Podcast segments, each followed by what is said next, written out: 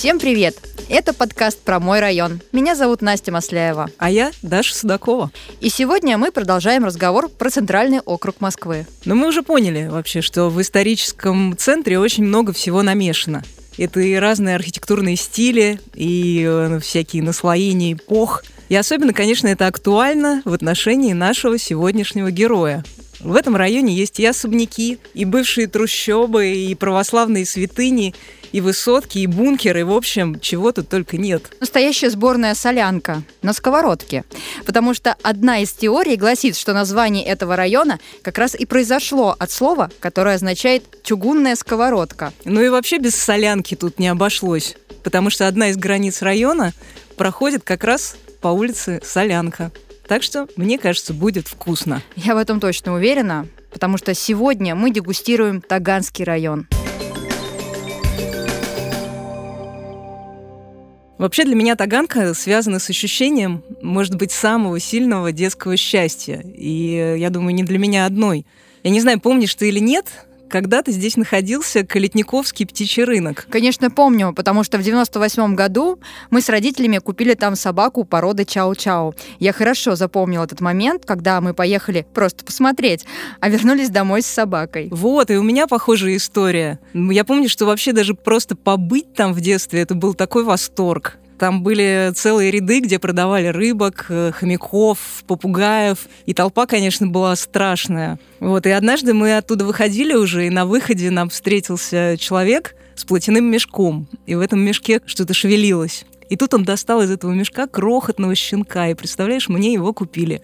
Так что, в общем, я готова бесконечно любить Таганский район за это воспоминание из детства и за моего спаниеля, который прожил с нами 13 лет. Хотя, конечно, сам птичий рынок, э, он уже давно закрылся. Ну, к счастью, кроме птичьего рынка, в Таганском районе огромное количество других достопримечательностей, которые и не собираются закрываться. Да, не поспоришь. А я всем сердцем обожаю Таганский район, потому что гулять по Таганке можно часами. Это одно удовольствие.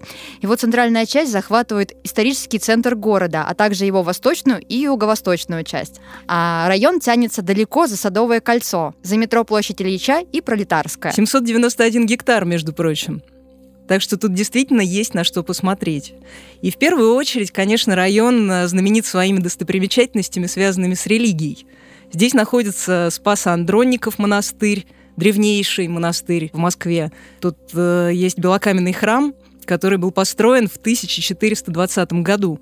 А кроме того, в Таганском находится Новоспасский мужской монастырь, подворье Свято-Пантелеймонова монастыря, Покровский женский монастырь с церковью Матроны Московской, к которой э, паломники съезжаются со всей страны. Мы спросили у экскурсовода и краеведа Ирины Вишняковой, чем связано появление такого количества святынь в окрестностях Таганки.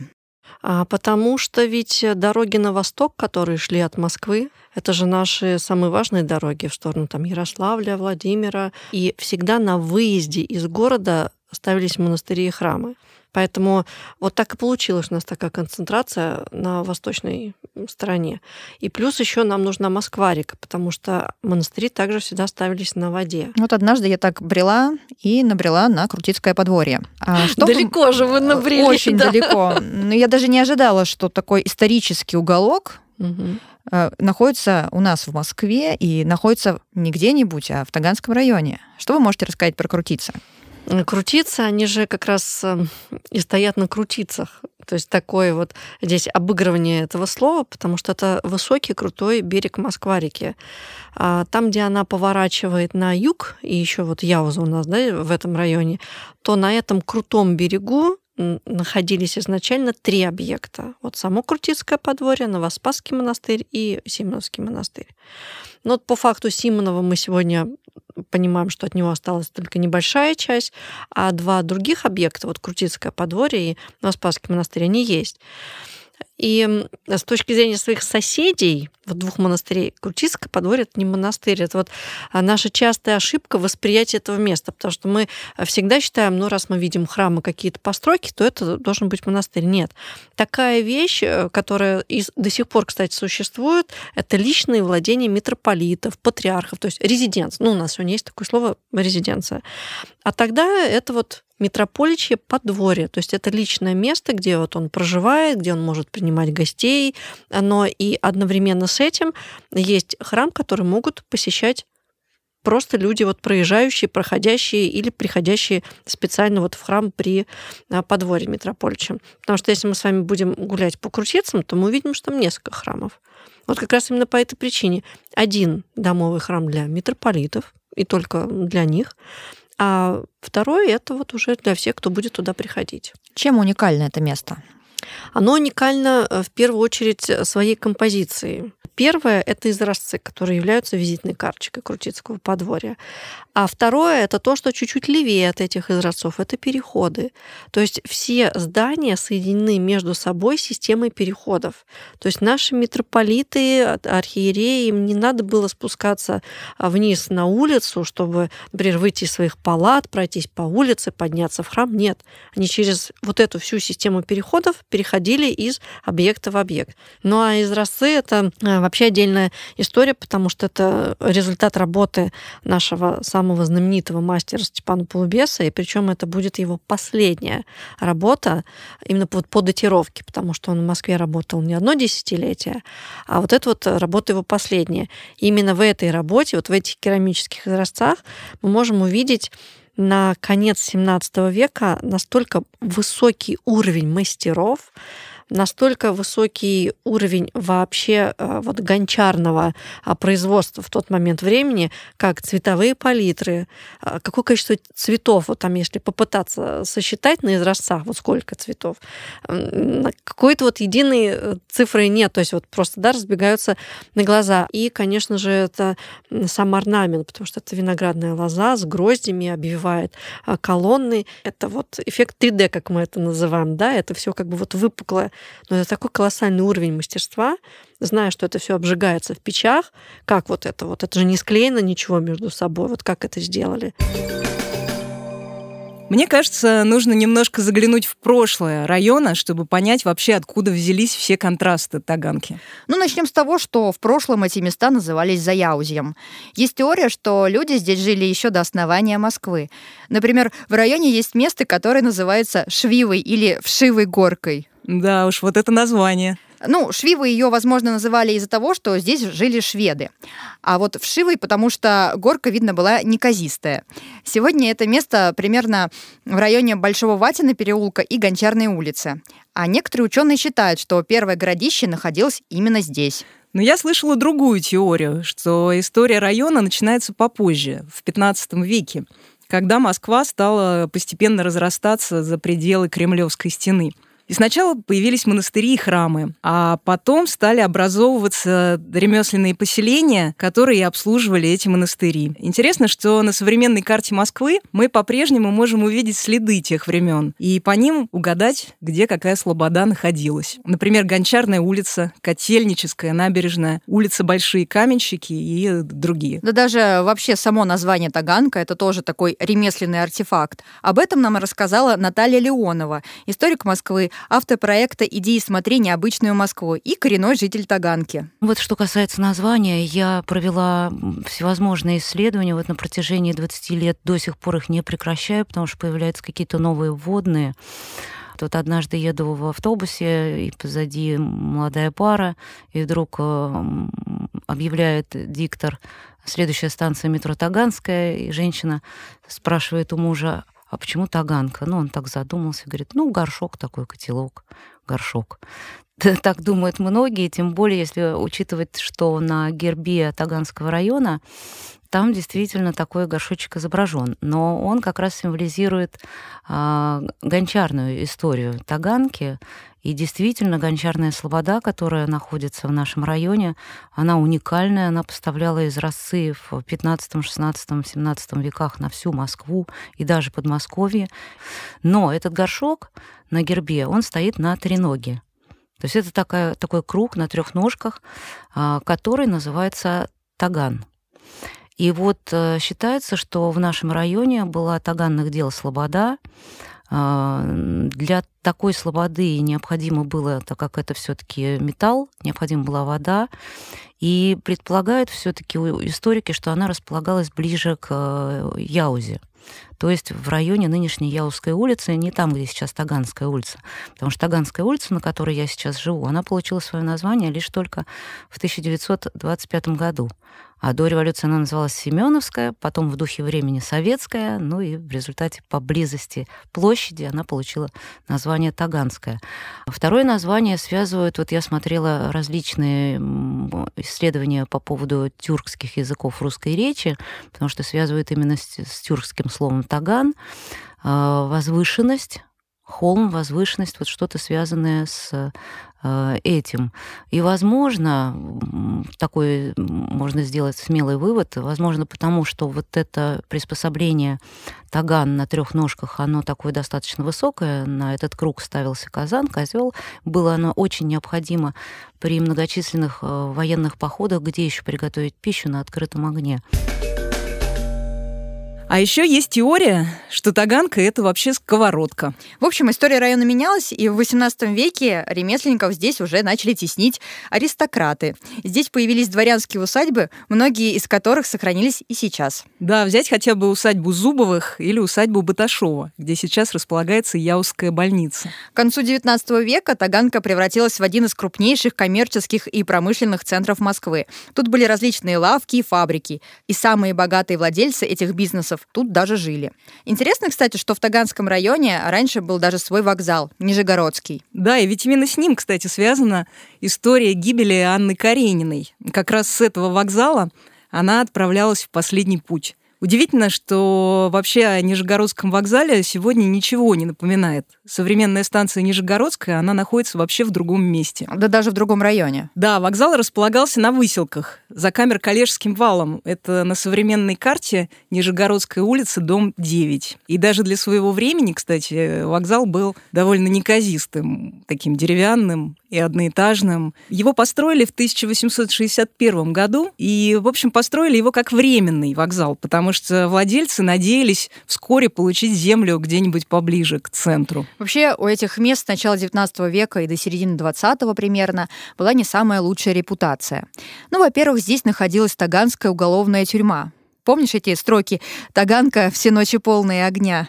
Конечно. А еще именно на территории нынешнего Таганского района располагались места вообще самых страшных э, московских трущоб XIX века. Это, конечно, Хитровка и окрестности. Да, ведь сегодня Хитровской площади на карте Москвы нет. Но найти ее достаточно легко, потому что это объединение нескольких переулков э, Подколокольного, Певческого, Петропавловского и Хитровского. Это как раз и есть бывшая Хитровская площадь. Вообще, мне кажется, что знаковая карточка Хитровки — это дом Утюг. Он находится на углу Певческого переулка, и, конечно, мы его все помним по описанию, которое оставил Гелеровский. Это дом каторга, притон буйного и пьяного разврата, биржа воров и беглых. Какое-то страшное место ты описываешь. После революции его перестроили, и сейчас он выглядит как обычный жилой дом. Я, кстати, не стала бы говорить, что эта часть города была каким-то гетто.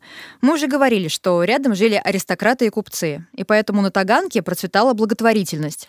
Именно здесь, в конце XIX века, появился такой феномен, как чайная читальня. Наверное, что-то вроде коворкинга на современный лад. Такие читальни организовывали меценаты, чтобы рабочие могли провести свое свободное время с пользой за пределами питейных заведений. Со временем чайные эти начали превращаться в библиотеки. Ну, кстати, и с библиотеками в Таганском районе все хорошо. Возможно, самая известная из них — это библиотека иностранной литературы. Там постоянно проходят какие-то фестивали, выставки, кинопоказы. Но все таки если уж идти в кино в Тагамском районе, то в первую очередь, конечно, в легендарный «Иллюзион» в высотке на Котельнической набережной. А здесь, кстати, с 66 года показывают архивное кино. Когда-то сюда приезжали люди со всей Москвы и очередь из кассы нередко закрывала вход в соседний гастроном. Ну, куда, к слову, тоже ехали со всей Москвы. Я обожаю иллюзион. Сегодня здесь по-прежнему можно увидеть классические фильмы на большом экране. И вообще это единственный кинотеатр в России, у которого есть доступ ко всей фильмотеке Госфильмофонда. А еще иллюзион с незапамятных времен любят студенты. Но я думаю, все дело в том, что здесь существует многолетняя традиция — это бесплатные киносеансы по воскресеньям. Чтобы получить билет, Нужно просто зарегистрироваться на сайте. Ну а вообще иллюзион — это место просто очень атмосферное. И, к слову, это не единственное место в высотке на Котельнической, где удалось сохранить эту атмосферу советского прошлого. О других таких местах нам рассказала экскурсовод Ирина Вишнякова. Нет, там можно как раз э, зайти э, на первом этаже. Э, до сих пор есть магазин, например, та же самая пятерочка там открылась, и внутри полностью сохранился весь вот с 50-х годов интерьер. И люстры, и росписи, все это есть. А если мы зайдем еще на почту, потому что каждая высотка, ведь когда она строилась, она с самостоятельным всем обслуживанием шла, да, то есть это и почта, и магазины, и там вот кинотеатры, то почта там до сих пор мало того, что работает, а в ней ничего не изменилось с почты 52 года. То есть вот и там ящик для приема, там писем, окошки. Понятно, что э, модернизировано много что, но вот какая почта была тогда в 50-х годах, вот это как раз можно да, там увидеть. Высотка на Котельнической набережной – это, конечно, один из главных символов района. Как, впрочем, и Таганская площадь, с которой начинается новая история района. Но это уже после тюрьмы, хитровки и богатых фабрикантов. В 50-х, 60-х годах были построены кольцевая и радиальная станции метро. Потом снесли торговые ряды, и для транспорта, который следовал по Садовому кольцу, открыли тоннель. Ну, еще один такой символ района – это, конечно, театр на Таганке. Он тоже возник здесь в 1960-е годы. Сначала как Московский театр драмы и комедии, а с 1964 уже под тем названием под которым мы знаем его сегодня. Ну и вообще в районе более 10 театров, включая несколько детских. Театральную репутацию района подтверждает еще и тот факт, что здесь находится один из филиалов известного театрального вуза – ГИТИСа. Ну и вообще и других вузов тут тоже достаточно, в том числе художественный институт имени Сурикова, музыкально-педагогический институт, авиационно-технический институт и военная академия имени Петра Великого. Сегодня все уже давно забыли про былую нехорошую репутацию Таганки. В наши дни район очень интеллигентный и уютный.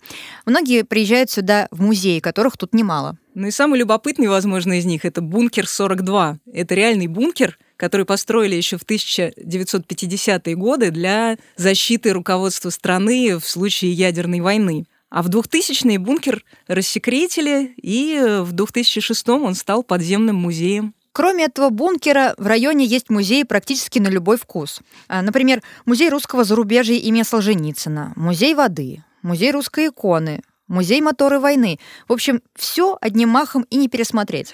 Ну, в общем, про то, что в районе много интересных достопримечательностей, мы уже с тобой поняли. Но вот интересно, каково быть жителем Таганского района? Каково вообще проводить свои дни среди всей этой живой истории? Об этом нам расскажет Дарья, жительница Таганки. Всем привет, меня зовут Даша, и уже больше 20 лет я живу в Таганском районе.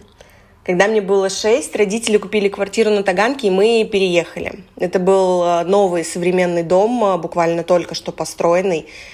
Для меня Таганский район – это такой дух аристократичности и интеллигенции, я бы сказала – знаете, ассоциируется со старой театральной школой. Не зря на Таганке есть улица Станиславского и Александра Солженицына. Возможно, это еще, конечно, навеяно тем, что на улицах Таганки очень много театров, как камерных, так и широко известных, да, например, театр на Таганке. Также на Воронцовской улице находится историческая музыкальная школа имени Иполитова Иванова, которую закончила сама примадонна сцены Алла Борисовна Пугачева – и, в принципе, а, из этой школы выпустилось очень много известных людей, в том числе Жанна Агузарова, Михаил Шафутинский и многие другие. Таганка для меня это настолько, знаете, хороший, уютный район. Я чувствую себя здесь просто как дома, максимально комфортно в любое время суток. Даже если после работы я возвращаюсь очень поздно ночью, то всегда знаю, что я в безопасности. Зимой на Таганке тоже всегда есть чем заняться. Между Таганской и Марксистской улицами находится Большой Таганский парк, где зимой заливают каток. Каждую зиму я беру младшую сестру, и мы идем туда кататься на коньках и пить горячий шоколад с корицей. Летом э, этот парк э, действует как обычный парк, там очень много различных физических активностей. Все туда приходят и с детьми, и позаниматься спортом. Даже периодически там проходят какие-то небольшие местные концерты. А еще, представляешь, местные жители не говорят «живешь на Таганке», а говорят «живешь в Таганке». Вот что об этом рассказывает Наталья Леонова. Я всегда говорю, если куда-то вы приезжаете, другой город, и говорите, что вы с Таганки, ну, обычно так говорят, или живете в Таганке, на Таганке, старые москвичи, таганцы говорят в Таганке, а не на Таганке, то обычно сразу же люди понимают, что вы из Москвы. Если говорить о театре на Таганке, то вообще топоним на Таганке, он как раз произошел благодаря театру. А, то есть, если раньше говорили в Таганке, то официальное положенное выражение на Таганке произошло именно от театра. То есть в Таганке это немного как в прошлом? Ну, конечно, в Таганке можно найти именно больше старины, чем современности. И вот как раз за этим, наверное, едут на школьную улицу. А люди иногда из других городов, э, видя застройку школьной улицы, типовую застройку 1820-х годов, и говорят, боже мой, там некоторые, кто приезжает там из Мурома, из таких подобных городов, где сохранилось что-то, говорят, ой, как у нас, какая улочка удивительная. Напомним, что в 2019 году школьную улицу закрыли для движения автомобилей, и она стала полностью пешеходной. Здесь сохранили фрагменты брусчатки 19 века, установили стилизованные исторические фонари, лавочки, а также обновили фасады исторических домов. Есть какие-то мистические места, ну, наверняка, а, в районе Таганский? Может быть, где-то можно потереть камушек, либо памятник, как на площади революции, загадать желание. Ну, например, в 60-е, 70-е годы там э, на Воронцовской улице до сих пор сохранилась так называемая арка любви. То есть достаточно пройти э, в эту арку с тем молодым человеком, который тебе нравится, и, значит, все должно быть хорошо все сложится прекрасно. Есть такое поверье прикоснуться к 1630-х годов кирпичикам э, Новоспасского монастыря со стороны Высокой Кручи. То есть там, где огромная гора и внизу пруд.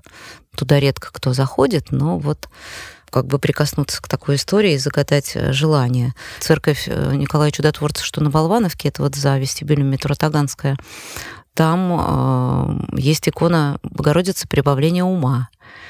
И у них всего две чудотворных в Москве. И вот к ней приезжают учителя, ученики, дети перед экзаменами. Причем э, в Акафисте к хвалебной песне Богородицы там есть слова, даже обращенные к судьям, адвокатам и прокурорам, ну, чтобы просветило чтобы было божественное просвещение, чтобы справедливое было решение. Как вы считаете, работает? Ну, многие вот мне говорят, что все работает.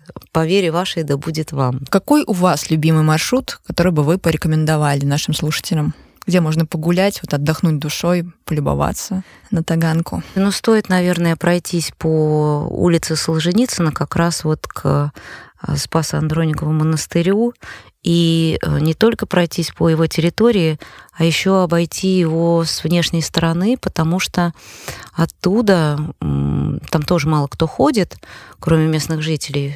Все же боятся, не знают, как пройти и что там будет. А там открывается великолепный вид с горы на Яузу, чудесный, тоже такой прогулочный маршрут, вот если за крутицами, невероятный вид э, с высокой круче над Москва-рекой, и там есть спуск даже вниз.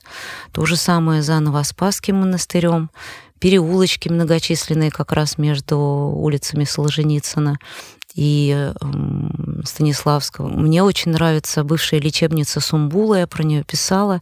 Это Большой Рогожский переулок. Она, э, потом это было уже музеем кулинарии.